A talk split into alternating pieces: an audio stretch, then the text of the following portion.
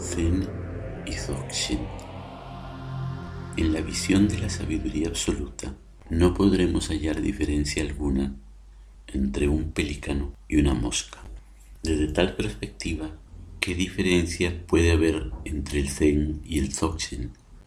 La cuestión cambia cuando nos hacemos la misma pregunta en el marco de las cuestiones de la sabiduría relativa, los conceptos y categorías de la realidad del samsara. Desde este punto de vista relativo, podemos encontrar semejanzas y diferencias, como con el pelícano y la mosca, que ambos tienen alas, ojos y patas, y sin embargo son tan distintos.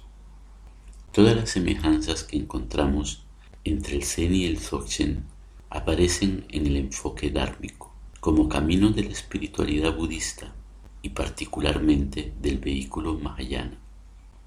Si bien los practicantes del Dzogchen estiman que su vehículo es ulterior, no hay duda que su raíz es Mahayana en la expresión de la Bodhisattva, el camino del Bodhisattva y la gran compasión. Dzogchen, la gran perfección, participa con el Zen en la observación de la naturaleza perfecta de todo lo que es así. No podemos decir que las alas de la mosca son peores que las del pelícano. Ambas son perfectas, completas. Así son. Antes del pensamiento, la realidad es completa, perfecta. De modo que lo que podemos llamar diferencia, y propiamente lo es en términos de la realidad relativa, es la gran cuestión del método. El Zen tiene sus métodos, sus medios hábiles, el Dzogchen tiene los suyos. Ambos tienen distintos modos de formalizar las cuestiones de la realidad relativa y de la gran sabiduría, formalizaciones que atienden al método, a la visión y demás, dotando a cada uno de su propia autorreferencia, aunque puedan tener, como las diversas vías budistas, incontables vasos comunicantes.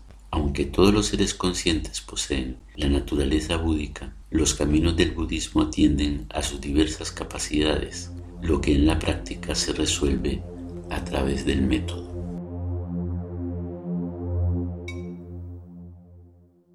El Kunge Gyelpo, Tantra de la Fuente Suprema, texto fundamental de la tradición Dzogchen, enseña. Meditar significa no distraerse del significado de nada que ver. Meditar significa permanecer en una condición carente de esfuerzo. Meditar significa permanecer en el estado ecuánime sin pensar. Déjalo todo tal cual es.